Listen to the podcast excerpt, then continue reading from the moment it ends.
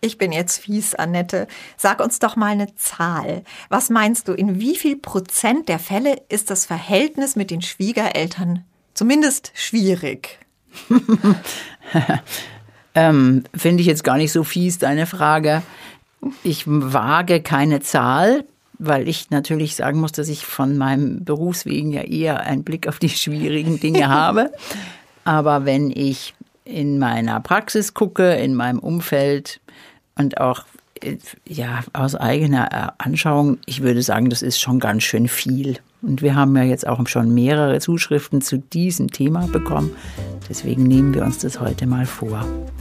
15 Minuten fürs Glück. Der Podcast für ein leichteres Leben. Mit Annette Frankenberger und Antonia Fuchs. Tipps, die wirklich funktionieren. Warum gibt es in vielen Fällen Reibereien zwischen Schwiegertochter und Schwiegermutter und wie könnte man damit besser umgehen? Fragt unsere Hörerin Tabea aus Kiel. Vielen, vielen Dank dafür und wir werden gleich ganz ausführlich darüber sprechen. Aber Walter Beer es schon so schreibt, Annette, Schwiegermütter und Töchter. Gleich die Frage an dich, ist das ein Klischee oder nicht, dass besonders das Verhältnis zwischen den besagten Damen, Schwiegermütter, Schwiegertöchter schwierig ist oder gilt es eigentlich auch für die Schwiegerväter und Schwiegersöhne? Also ich kann auch hier beobachten, dass es wohl mehr sich zwischen den Frauen verlagert. Das liegt aber oft auch daran, dass natürlich auch heute noch diese ganze Familien- und Care-Arbeit mehr an den Frauen hängt, immer ah. noch. Mhm. Und auch, dass dann die Oma viel gefordert ist. Aber je mehr sich das verändert mit der Zeit und je mehr jetzt auch Großväter da sind und gefordert sind, werden sich auch die Konflikte verlagern. Tabea schreibt eben auch, dass es die Konflikte oft entstehen durch Einmischungen in Entscheidungen oder Erwartungen an Verhalten, Besuche, Kontakt halten oder sogar offen zur Schau gestellte Abneigung gegenüber der Schwiegertochter und so weiter. Du hast jetzt schon gesagt, dieses Thema Care-Arbeit mhm. dadurch, dass die Großeltern da tendenziell dann auch beteiligt sind, mhm. dass daraus die Konflikte mhm. entstehen oder wieso ausgerechnet zwischen Schwiegereltern und Schwiegerkindern? Ein Teil ist natürlich, dass äh, Eltern, also jetzt die alten Eltern glauben, ich sage das jetzt mal so in Anführungszeichen, die älteren Rechte an ihrem Kind zu haben. Ach. Also an ihrem Aha. Sohn oder Tochter. Und das ist ja ähm, historisch gesehen ja auch wahr von der Zeit, die man miteinander verbracht hat. Ja. Und wenn diese Beziehung jetzt nicht ähm, gut abgelöst ist oder wenn die nicht harmonisch ist und wenn auch nicht alle Beteiligten wirklich losgelöst sind. Das heißt, wenn auch die Kindern-Eltern-Beziehung immer noch so eine so eine Beziehung zwischen Eltern und Kindern ist, obwohl die Kinder längst nicht mehr sieben sind, sondern 30, 40, 50, dann kann man sagen, dass das nicht abgelöst ist und dann finden die alten Eltern immer noch dass sie da was dazu zu sagen haben, also dass sie erzieherisch sich einmischen dürfen. Ja. Also dass sie, dass sie hier einen Rat geben dürfen und da einen Rat geben. Ja. Und dann entsteht natürlich zwischen Schwiegertochter und Schwiegermutter auch so eine Art Konkurrenz. Mhm. Also auch eine Konkurrenz um den Mann. Ui. Ja, das mhm. eine ist ja dann der, der, der liebe Sohn, und das andere ist die Tochter, die diesen Sohn jetzt ja für sich beansprucht. Also geht es schon nicht nur so um praktische Themen im Alltag, sondern es geht schon auch so um dieses Thema Aufmerksamkeit und. Es geht schon auch darum, wie geklärt oder wie abgelöst oder wie erwachsen sind diese Eltern-Kind-Beziehungen. Also mhm. wir verlieben uns ja ineinander und kriegen dann die jeweiligen Herkunftsfamilien kostenlos mit dazu. Da das haben wir aber nicht auf dem Schirm und das haben wir ja auch so nicht geplant. Und ob mhm. das dann passt, das ist ein Glücksfall, wenn das passt, aber es muss halt nicht passen. Mhm. Und das heißt, wir kriegen ja nicht nur diese Herkunftsfamilie mit dazu, sondern wir kriegen auch die Qualität der Beziehung mit im Gepäck, die mein Partner zu seinen Eltern hat. Mhm, ob er eben abgelöst ist, auch Ja. schon oder eben immer noch nicht. Ja, so wie sehr. gut Mhm. die Beziehung ist zu seinen Eltern, wie klar die miteinander sind, aber auch wie sehr die Eltern ihre erwachsenen Kinder erwachsen sein lassen und ihr eigenes Leben leben lassen. Da habe ich ein wunderbares Beispiel. Das habe ich mir nicht ausgedacht, aber es ist tatsächlich so, die, das junge Paar ist mit seinem Kind in Urlaub gefahren und die seine Mutter, also ihre Schwiegermutter, hatte den Schlüssel zu dem Haus und sollte da irgendwie Blumen gießen und hat nebenbei noch die Vorhänge in der Küche ausgetauscht, weil sie die, die da hingen, nicht so schön fand. Oh nein.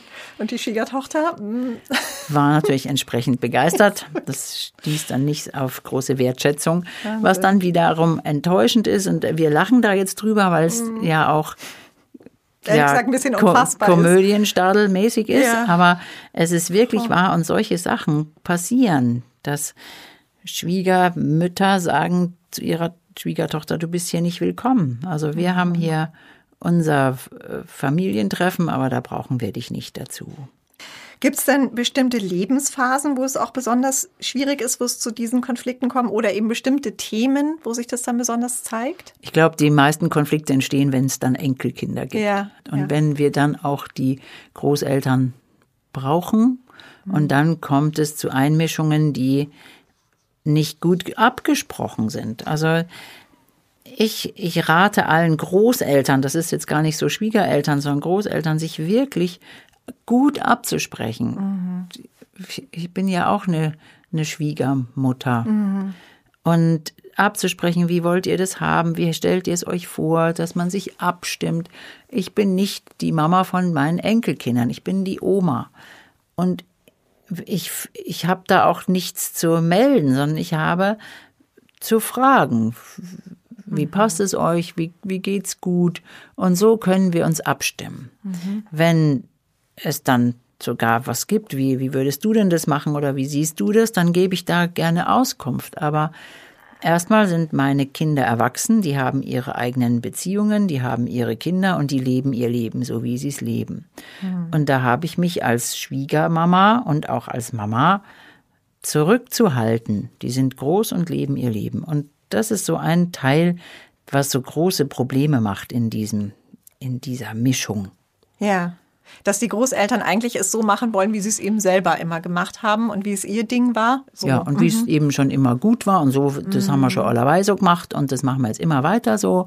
Und das ist nicht abgesprochen, sondern dieses Phänomen haben wir ja schon äh, mal wieder besprochen. Jeder denkt, jeder von uns denkt, dass das, was ich denke und was ich für richtig halte, das Richtige ist. Und das ist halt nicht so. Und das muss ich wirklich anerkennen. Und dass die nächste Generation es anders macht und dass die nächste Generation andere Dinge wichtig findet, andere Ideen hat, andere Pläne hat. Und dass ich das anerkennen muss, auch wenn ich da vielleicht nicht einverstanden bin damit. Und wenn ich mit was gar nicht einverstanden bin, dann darf ich mal zart anklopfen und sagen, hm, wollt ihr da was hören dazu? Oder ich sehe das anders. Ja, klar. Oder selbstverständlich, wenn ich jetzt als Schwiegermutter oder Schwiegervater, wenn von mir was verlangt wird, was ich nicht machen will, dann muss ich das selbstverständlich nicht. Also da darf ich ja auch zu mir stehen. Das ist enorm wichtig.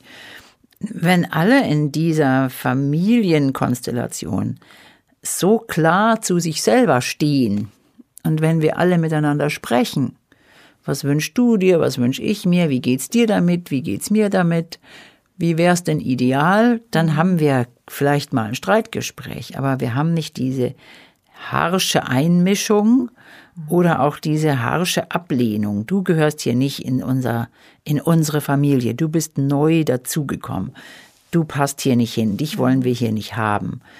Aber auch, dass Eltern ja merken, wenn ihr Kind einen Partner oder eine Partnerin hat, dass das Kind sich verändert. Das ist ganz normal, weil das ist halt so. Ja, wir haben einen Partner, wir passen uns da in gewisser Weise an.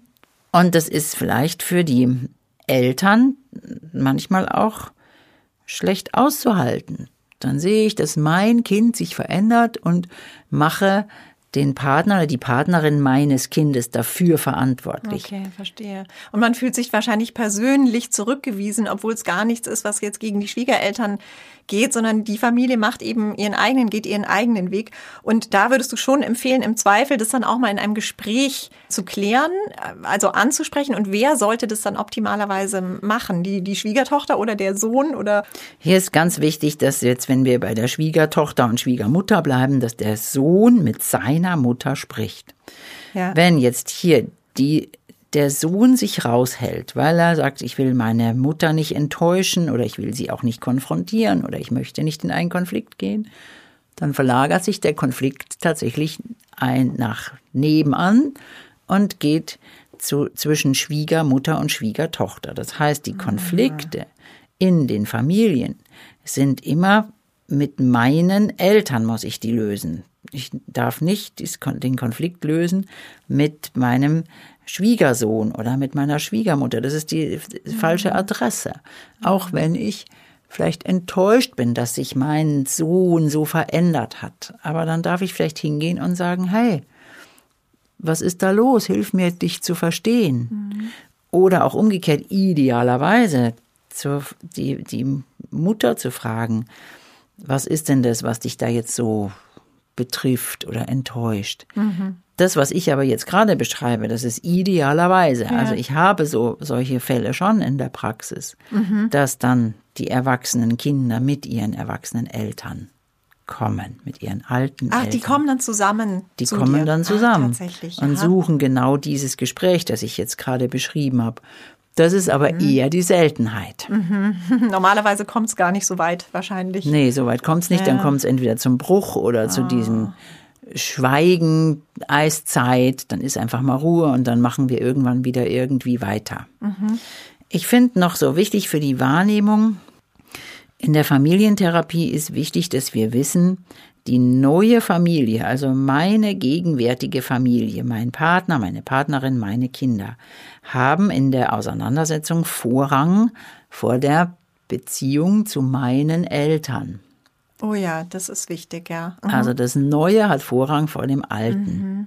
Also damit meinst du das Lebensmodell auch? Das, ja, ähm, das heißt, erst müssen die Konflikte dort gelöst werden. Ah, Wenn jetzt von außen, also von den Schwiegereltern, ein Konflikt reingetragen wird, der sagt, es passt uns mhm. so nicht oder mhm. es werden Vorhänge ausgetauscht, dann muss dieser Konflikt erst mit dem jetzigen Paar besprochen werden. Dieses, ich verstehe, dass der Sohn dann sagt, ich verstehe, dass das dich wütend macht, dass meine Mutter unsere Vorhänge in der Küche auswechselt. Und die zwei müssen das erstmal klären. Und dann müsste in diesem Beispiel der Sohn mit seiner Mutter sich auseinandersetzen und sagen, das geht so gar nicht. Halt, mhm. stopp. Der nicht. Sohn, eben nicht die Schwiegertochter, sondern ja. der Sohn. Mhm. Ja. Und diese direkte Konfrontation, die wird oft gescheut, und dann habe ich eben dieses, was auch in unseren Leserbriefen ähm, angesprochen wird, diese verschobenen Konflikte. Mhm. Weil der Sohn wahrscheinlich so mit dem Gefühl, ah, ich stehe so zwischen den Stühlen und eigentlich tut er sich schwer, jetzt da irgendwie Partei zu, äh, zu ergreifen. Aber dein klarer Rat ist, um seine Familie sich jetzt erstmal kümmern und, und Einheit eigentlich auch demonstrieren gegenüber Unbedingt dem. und mhm. vor allen Dingen um seine Partnerschaft sich erstmal kümmern. Das ist ganz wichtig. Mhm. Weil sonst, wenn ich keine Position beziehe, dann wird die eigene Frau in diesem Fall sehr enttäuscht sein und sagen, du stehst nicht zu mir. Ah ja, das ist dann ein typisches. Ja, und dann ja, wird es so wischiwaschi und unklar mhm. und dann habe ich nicht nur einen Konflikt mit den Schwiegereltern, sondern auch noch einen Konflikt in der Partnerschaft. Dann kommt eins zum anderen. Ja, ja und mhm. dann wird es garstig. Und darum ist es wichtig, dass, also so bildlich gesprochen kann man wirklich sagen, das neue, das aktuelle Paar steht Hand in Hand vor den alten Eltern und sagt, schau her, das ist meine Frau, das ist mein Mann, das ist meine Liebe. Und wir haben diese Ideen und jene Pläne und diese Werte und so wollen wir leben. Und wir wollen, wir freuen uns, wenn ihr das unterstützt, aber wir können es nicht zwingen. Und so ist immer wieder in den Familien Loslassen das große Zauberwort für alle Beteiligten und leichter gesagt als getan, aber der wohlwollende Blick aufeinander. Wir wollen ja uns eigentlich nicht quälen. Oft ist es vielleicht auch so dieser gefühlte Mangel an Wertschätzung. Also ich glaube mal ein freundliches Wort in die eine Richtung, in die andere mhm. Richtung unterschätzt man immer, was mhm. das auch für Wunder bewirken kann. Absolut. So mhm, dass man vielleicht auch mal die Schwiegertochter lobt, dass man mal der Schwiegermutter ein Kompliment macht. Hast du auch toll gemeistert damals, jetzt sehe ich, was du geleistet hast. So kleine Sätze weiß, glaube ich, eigentlich jeder aus eigener Erfahrung, was das bewirken kann. Und ist deine Erfahrung, dass es sich im Lauf der Jahre meistens doch bessert oder einspielt? Mm, das kann ich jetzt gerade nicht sagen. Das ist mal so und mal so. Aber mhm. wenn, wenn ähm, in den Familien das geleistet wird, worüber wir jetzt heute gesprochen haben, dann kann ich viel klären und dann wird's auch besser. Sonst kann das auch unter Umständen in Kontaktabbruch enden, was eigentlich keiner will und was für alle Beteiligten dann immer schmerzlich ist. Mhm. Lieber vorher innerlich loslassen, statt dann später den Kontakt mhm. abbrechen. Und ein echter Schlüsselsatz für mich heute war, die neue Familie hat Vorrang vor der Beziehung zu den Eltern. Man kann sich das wirklich, finde ich, so gut vorstellen, dass diese Erkenntnis ein ganz wichtiger Schlüssel mhm. ist, damit am Ende beide Beziehungen gut sind, schön sind und leichter sind. Das wünschen wir auch Ihnen zu Hause und danke dir, Annette, für diese hilfreichen Erkenntnisse. Ich danke dir und danke fürs Zuhören. 15 Minuten fürs Glück.